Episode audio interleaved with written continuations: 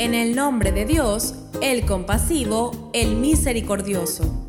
Hola, hoy queremos compartir contigo este nuevo episodio que hemos titulado ¿Es lícito celebrar el nacimiento del profeta? Parte 1.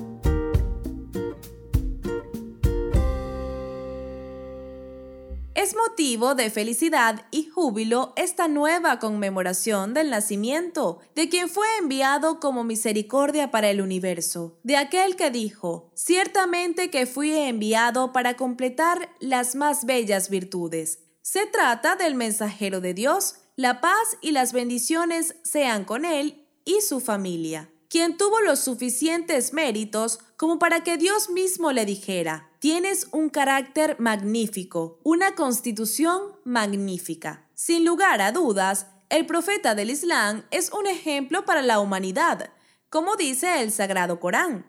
Realmente tenéis en el mensajero de Dios un excelente ejemplo. Él es el paradigma, el referente ético para los musulmanes, sin embargo, todas estas virtudes pueden ser aprovechadas por todo aquel o aquella que quiera seguir el camino de la espiritualidad y ser una mejor persona.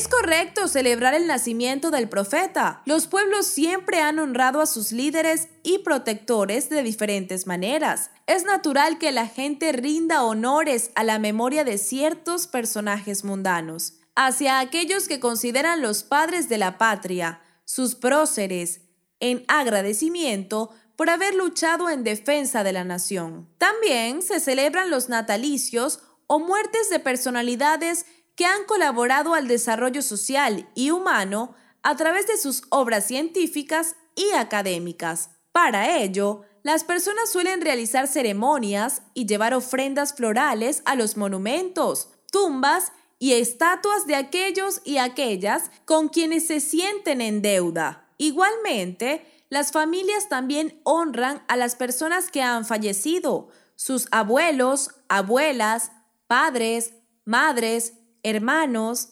hermanas y lamentablemente sus hijos e hijas. Del mismo modo, los musulmanes a lo largo de la historia han celebrado con alegría el día 17 del tercer mes del calendario islámico o lunar, fecha que corresponde al nacimiento de quien fue el mejor de la creación, el elegido por la voluntad divina, el mensajero de Dios. Se trata de un acontecimiento que marcó un hito trascendente en la historia de la humanidad e irradió luz, esperanza y justicia en un mundo sumido en la decadencia y la ignorancia. Por lo tanto, para los musulmanes es un deber ético y religioso celebrar el cumpleaños del profeta del Islam.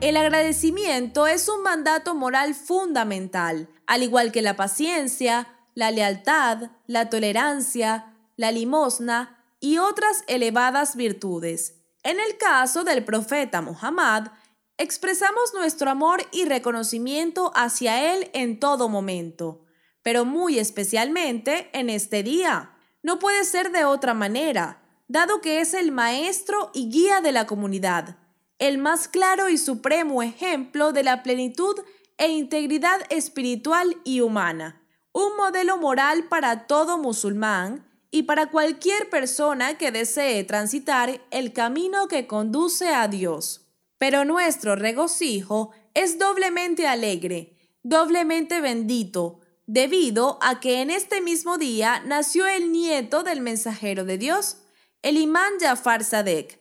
La paz sea con él. Dijeron que los imames de Ablubaid, la paz sea para ellos, Pónganse alegres los días que nos corresponde o que nosotros estemos alegres y de la misma manera. Póngase triste en los días que son nuestras tristezas. Rogamos que todos los días sean de alegría espiritual para acercarnos más a Dios Todopoderoso y más aún en estos tiempos tan difíciles que estamos viviendo. Solo Dios sabe cuál será el día del juicio final la manifestación del imán del tiempo, del Salvador que espera toda la humanidad. Sin embargo, son muchas las señales que hoy se están cumpliendo y que han sido enunciadas en los dichos o narraciones. Todo parece indicar que va a aumentar la concupiscencia, el deseo exacerbado y desordenado por los placeres sexuales y bienes materiales mundanos, pero también se va a intensificar las dudas y los cuestionamientos cacciosos, las ambigüedades respecto a la religión. Se van a poner en tela de juicio muchas de las materias relativas a la religión.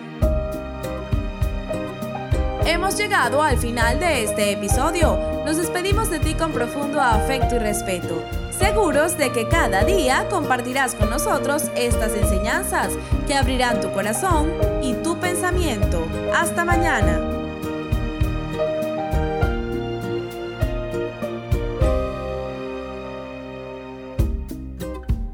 No olvides suscribirte a Fátima TV. Es muy sencillo. Solo debes incluir nuestro número en los contactos de tu teléfono móvil más 54 938 1539 0737.